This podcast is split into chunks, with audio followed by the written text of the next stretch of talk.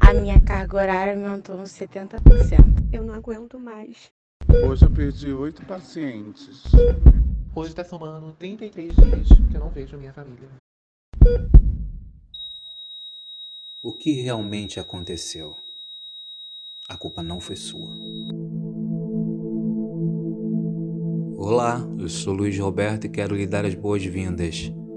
Esse é o seu podcast e ele foi especialmente criado para você. Hoje nós estamos chegando ao triste número de 17 milhões 702.630 casos confirmados do novo Covid-19 no Brasil. E os principais guerreiros, se podemos dizer melhor, heróis, estão na linha de frente, correndo contra o tempo 24 horas por dia, fazendo o possível e o impossível para salvar essas vidas. Eu estou falando de você, profissional da saúde que corre riscos diários de se contaminar, que vê dezenas de pacientes dando seu último suspiro, que teve que escolher, dentre cinco pacientes, apenas um para usar o único respirador disponível. Estamos aqui para dizer para você que ainda precisamos de você. A sua atuação na medicina vai entrar para a história e preciso te dizer também que mais de 16 milhões de pacientes voltaram para casa vivos por causa de você.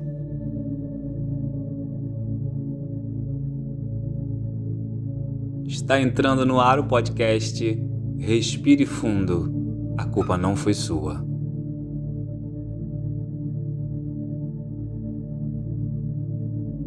Eu quero lhe fazer um convite agora. Se sente em um lugar confortável e feche seus olhos. Se desligue do mundo. Faça desse momento só seu.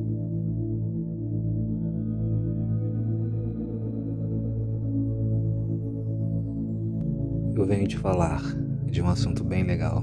É muito interessante. É saúde mental.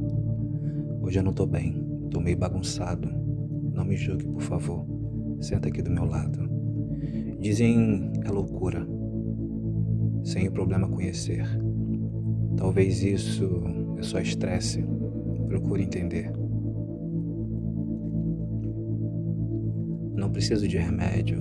Eu só quero conversar. Não estou doente. Você pode me escutar? Minha vida não é fácil. Sua vida também não. Sempre existe aqueles dias que bate aquela aflição. Eu não estou louco. Não quero ser internado.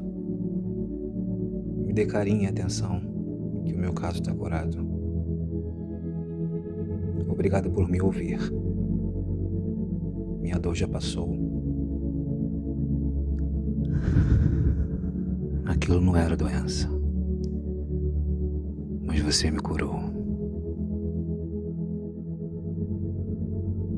Poema de Leandrino dos Santos, Pensando a Saúde Mental.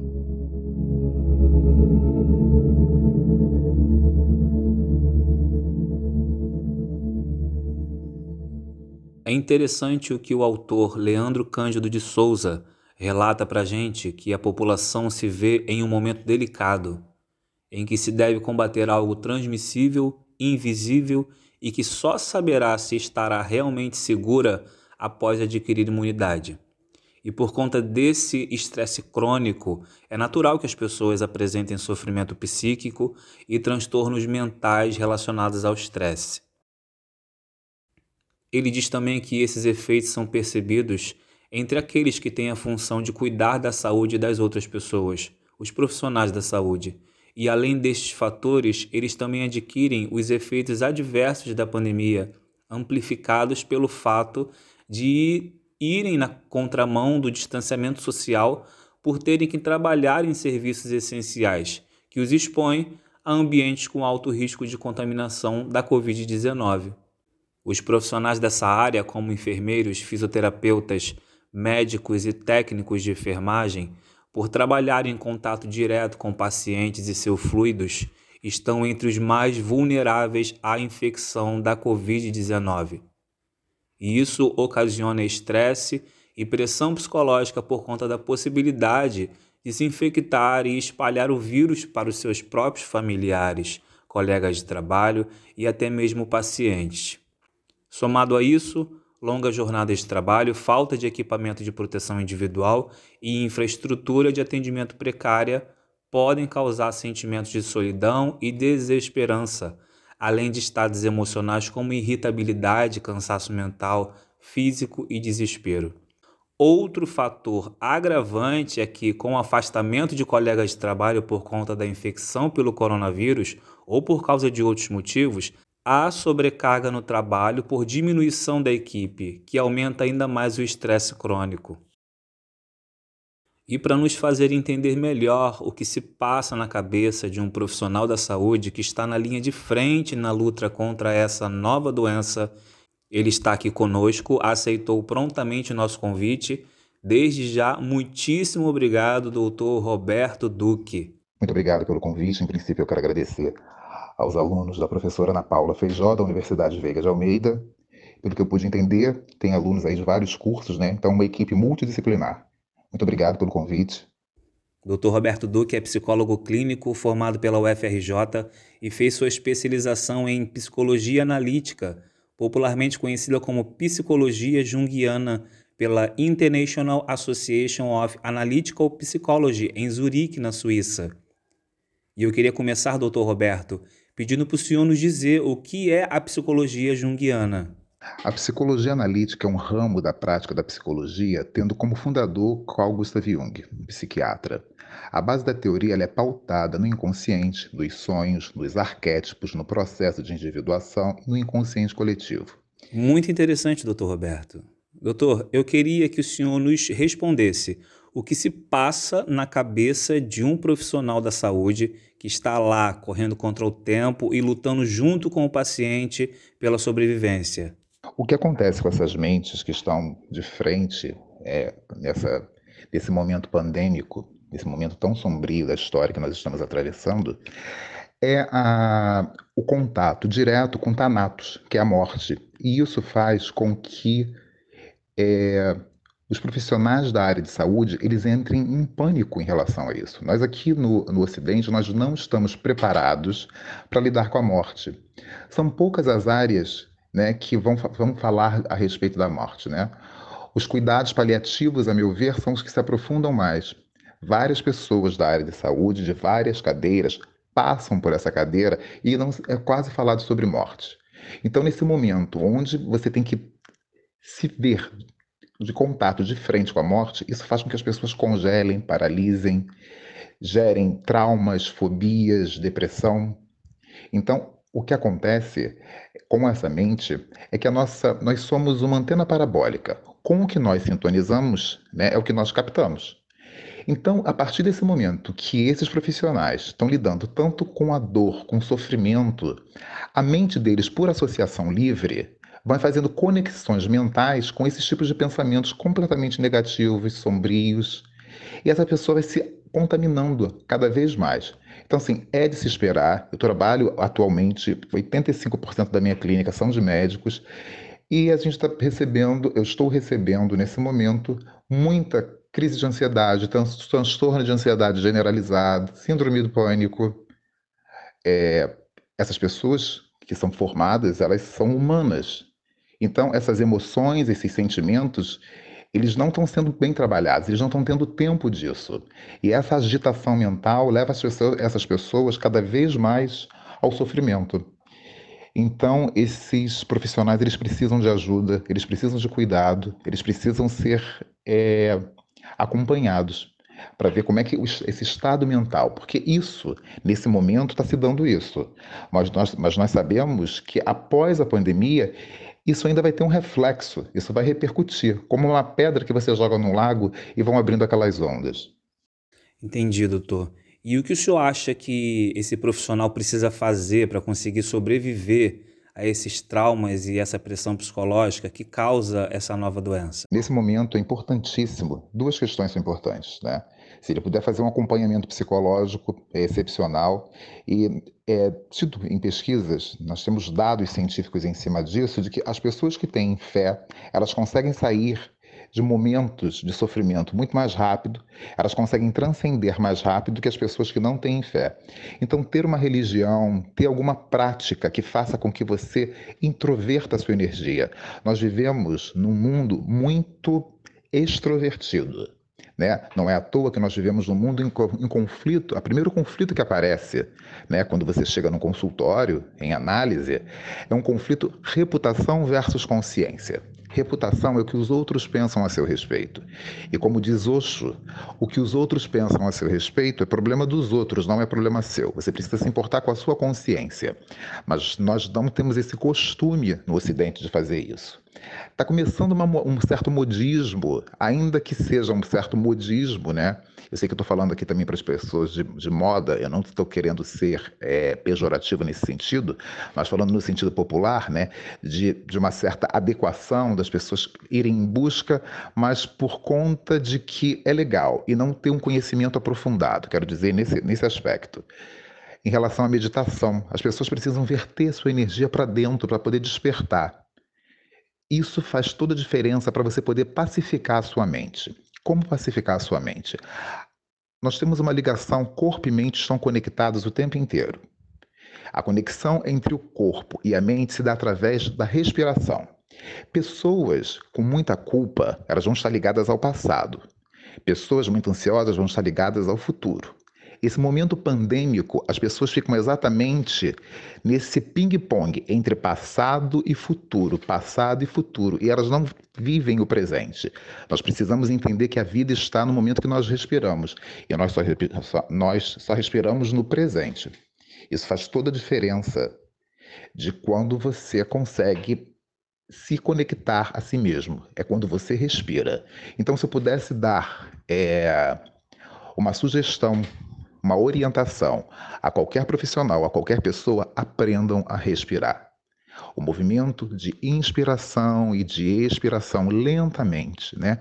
Faz uma inspiração em quatro tempos, uma expiração em seis tempos, só contar mentalmente. Inspirou um, dois, três, quatro, expira.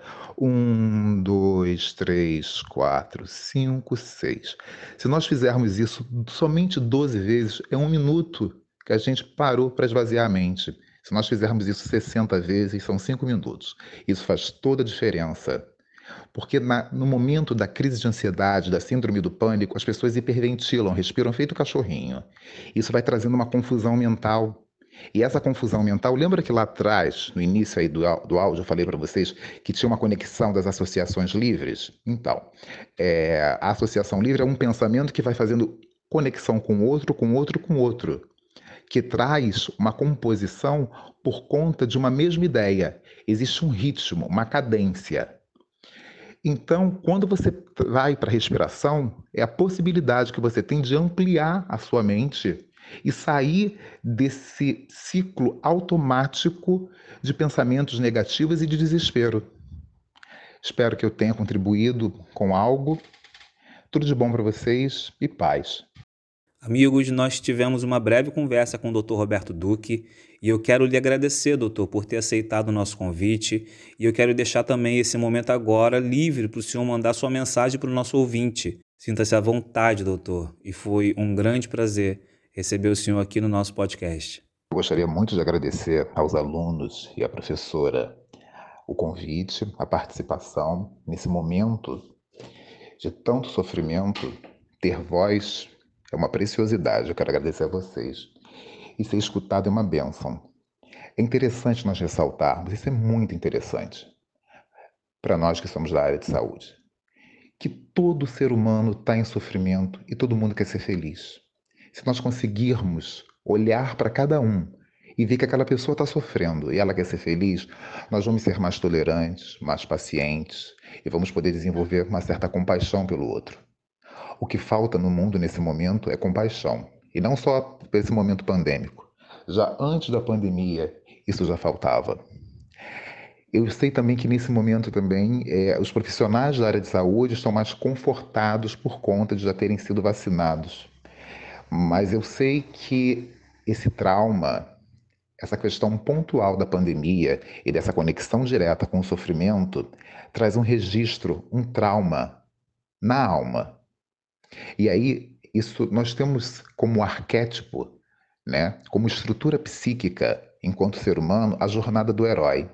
Cada obstáculo que, nos, que nós nos deparamos, nós temos duas possibilidades.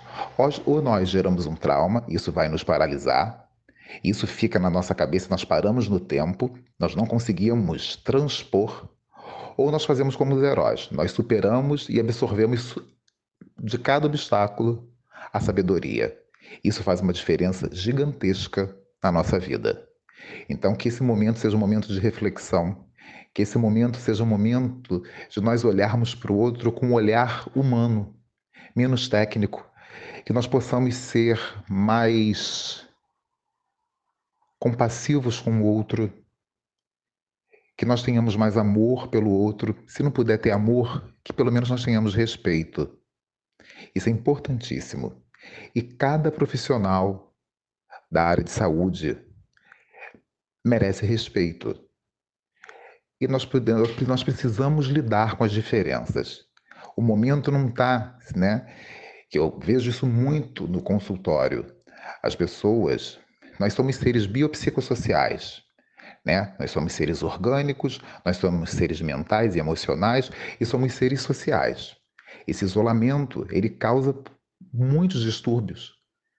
Então, de vez em quando, ninguém está cumprindo as regras. As pessoas estão precisando burlar para poder se sentir viva. Então, não aponte o dedo para o outro, porque você também está burlando. É interessante nós termos isso em mente. Porque se você olha para o outro, eu vou voltar a falar isso, que o outro está em sofrimento e que essa pessoa quer ser feliz, ela é como você. Você humaniza e você tem mais tolerância e mais paciência. Muito obrigado. Tudo de melhor para vocês. E não esqueçam, né, como eu disse há pouco, a respiração é primordial. Tem umas técnicas chamadas de pranayama, que vocês podem encontrar no YouTube. É ótimo, são técnicas da yoga, elas são sensacionais para ansiedade, para pânico, para tudo que te acelera. E para tudo que te coloca em conexão, que te joga dentro do sofrimento. A respiração, ela tem o poder de tirar você do sofrimento, porque respirar é vida. Obrigado. E agora eu vou convidar você a fechar seus olhos. Vamos experimentar juntos esse inspirar e respirar.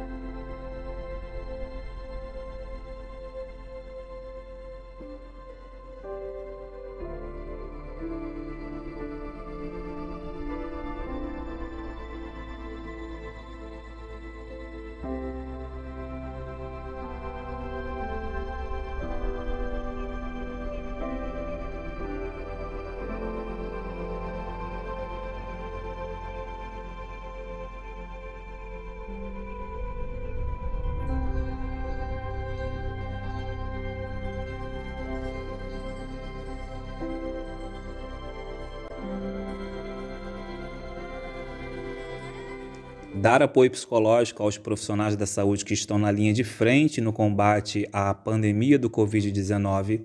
Essa é a ideia do projeto criado pela psicóloga Andréa Miranda, com 35 profissionais atuando no atendimento a médicos, enfermeiros, atendentes e até motoristas e maqueiros de ambulância. O projeto usa uma técnica chamada Bodynamics, que ajuda em situações de traumas, como explica a doutora Andréa. Então, ela é muito bem indicada para situações de crise, onde não há tempo, né, muitas vezes, de, de fazer intervenções, indo ao passado. Né? A gente trabalha no aqui e agora, desenvolvendo e fortalecendo os recursos da pessoa, do cliente é, que nos procura. São seis sessões com o mesmo psicólogo, com duração de uma hora, todas online e gratuitas. A ideia é fortalecer o profissional para lidar com o dia a dia da pandemia nas unidades de saúde. Já são mais de 200 pacientes atendidos e, de acordo com Andréa Miranda, o retorno tem sido muito positivo. Ela conta que essas pessoas chegaram em estados emocionais muito graves, com quadros de ansiedade, depressão e pânico e que todo o apoio é fundamental. A situação emocional dos profissionais que chegam, ela é realmente é, bastante crítica. Chegavam estressados, exaustos, muito mobilizados com, né, com a situação dos plantões, com a sobrecarga, com aquelas horas infinitas dentro daquela roupa, com restrição para beber água, para comer, para ir ao banheiro. Como as sessões são virtuais, é possível atender pessoas de todo o país. Após o término do tratamento, os pacientes são monitorados por um ano. A capacidade da equipe é de 2.500 atendimentos até dezembro de 2021, entre sessões e monitoramento dos profissionais, o que contempla 250 pessoas. Se você trabalha na linha de frente da Covid-19 e é da área da saúde, acesse o site e se inscreva para o projeto em www.bodynamicbrasil.com.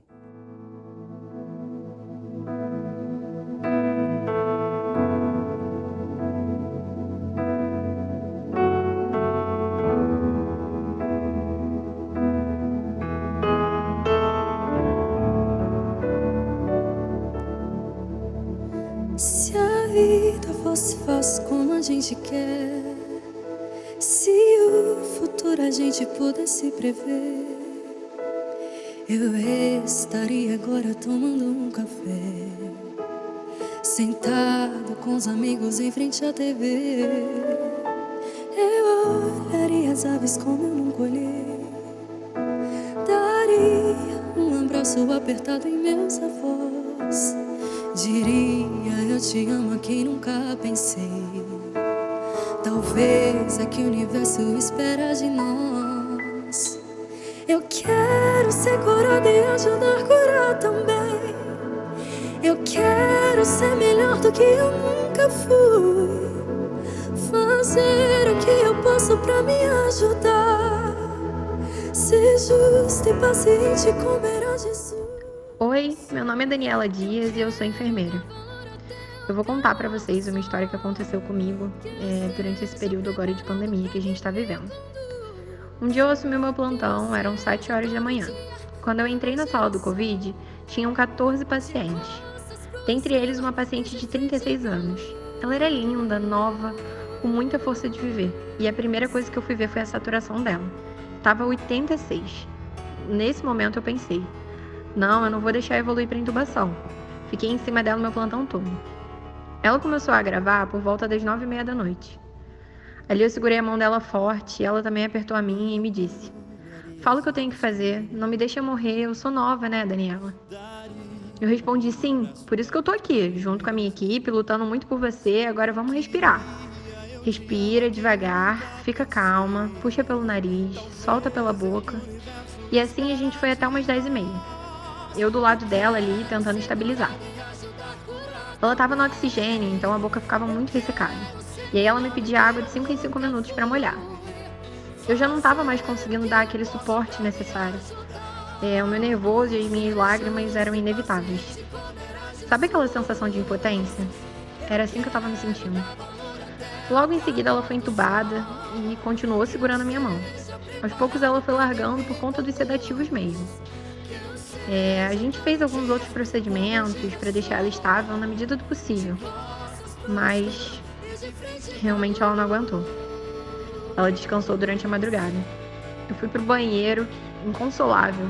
Eu chorava tanto e me perguntava e perguntava para Deus também: por que você fez isso? Eu não consigo entender. A sensação de impotência era grande demais. É assim que a gente está vivendo, plantão pós plantão. Eu e minha equipe, naquele momento ali, a gente fez de tudo. Tudo que a gente podia, tudo que estava ao nosso alcance. Mas. Descansa em paz, menina. Você foi muito guerreira, nos seus olhos estava aquela vontade de viver. Aquela vontade de viver que eu nunca vou esquecer. Eu vou me recordar para sempre. Se a vida fosse fácil como a gente quer.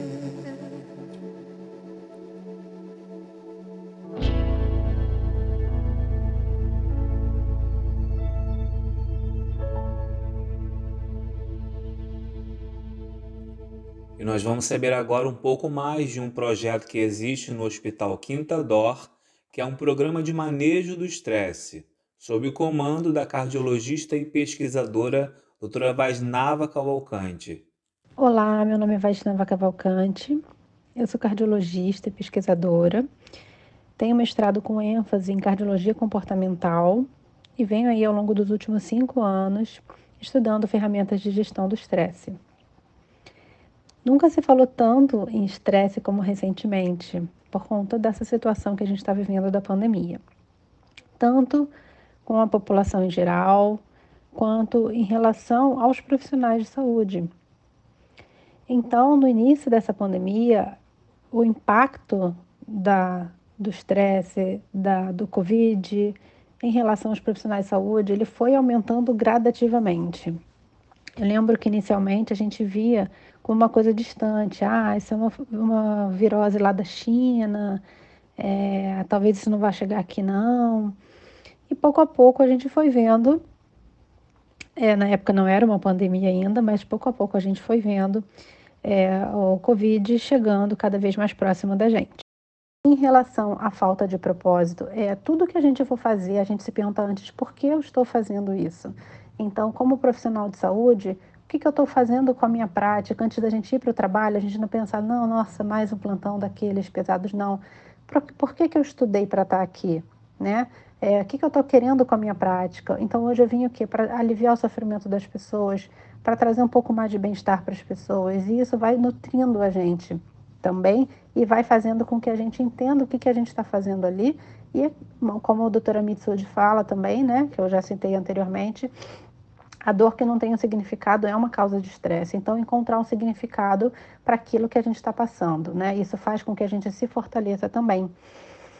É, e uma outra causa, falta de controle, né? A gente está vivendo uma situação que realmente a gente não tem o um controle, a gente não consegue fazer plano, planos de longo prazo. Então, uma coisa que eu aprendi no cuidado paliativo, né, que foi uma especialização que eu fiz também, é a gente aprender a viver um dia de cada vez e a gente estabelecer metas diárias. Então, se a gente não tem controle sobre uma situação em geral, a gente pode tentar estabelecer um maior controle no nosso dia a dia, como fazendo planejamento e organização. Então, são pequenas coisas que fazem diferença. Eu organizar a minha bolsa, eu organizar a roupa que eu vou usar no dia seguinte, eu organizar a minha comida para o longo da semana, para eu não entrar num ciclo de estresse, não entrar no piloto automático, comer mal, isso diminui a minha imunidade.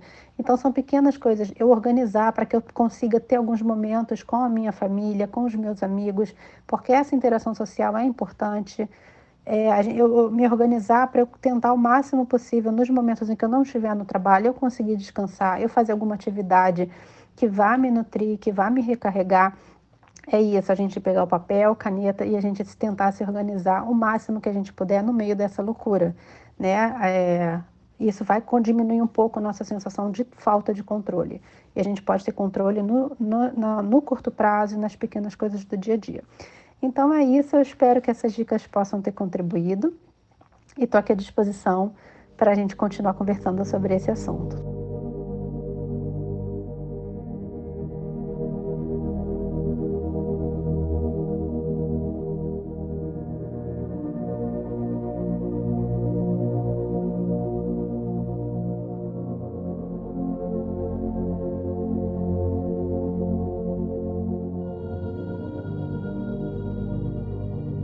Quando me amei de verdade, eu compreendi que em qualquer circunstância eu estava no lugar certo, na hora certa, no momento certo. E então eu pude relaxar. Hoje sei que isso tem nome: autoestima. Quando me amei de verdade, eu pude perceber que minha angústia, meu sofrimento emocional não passa de um sinal que eu estou indo contra as minhas verdades. Hoje, sei que isso é autenticidade. Quando me amei de verdade, parei de desejar que minha vida fosse diferente e comecei a ver que tudo o que acontece contribui para o meu crescimento. Hoje eu chamo isso de amadurecimento. Quando me amei de verdade, eu comecei a perceber que é ofensivo tentar forçar alguma situação ou alguém apenas para realizar aquilo que eu desejo, mesmo sabendo que não é o momento ou a pessoa não está preparada, inclusive eu mesmo. Hoje eu sei que o nome disso é respeito. Quando me amei de verdade, eu comecei a me livrar de tudo que não fosse saudável, pessoas, tarefas, tudo e qualquer coisa que me pusesse para baixo. De início, minha razão chamou essa atitude de egoísmo. Hoje eu sei que se chama amor próprio. Quando me amei de verdade, eu deixei de temer o meu tempo livre e desisti de fazer grandes planos. Abandonei os projetos megalômanos de futuro. Hoje eu faço o que acho certo, o que gosto, quando quero e no meu próprio ritmo. Hoje eu sei que isso é simplicidade. Quando me amei de verdade, eu desisti de querer ter sempre razão e, com isso, errei muito menos vezes. Hoje descobri a humildade. Quando eu me amei de verdade, eu desisti de ficar revivendo o passado e de me preocupar com o futuro. Agora me mantenho no presente, que é onde a vida acontece. Hoje vivo um dia de cada vez. Isso é plenitude. Quando eu me amei de verdade, eu percebi que minha mente pode me atormentar e me decepcionar. Mas quando a coloco a serviço do meu coração, ela se torna uma grande e valiosa aliada.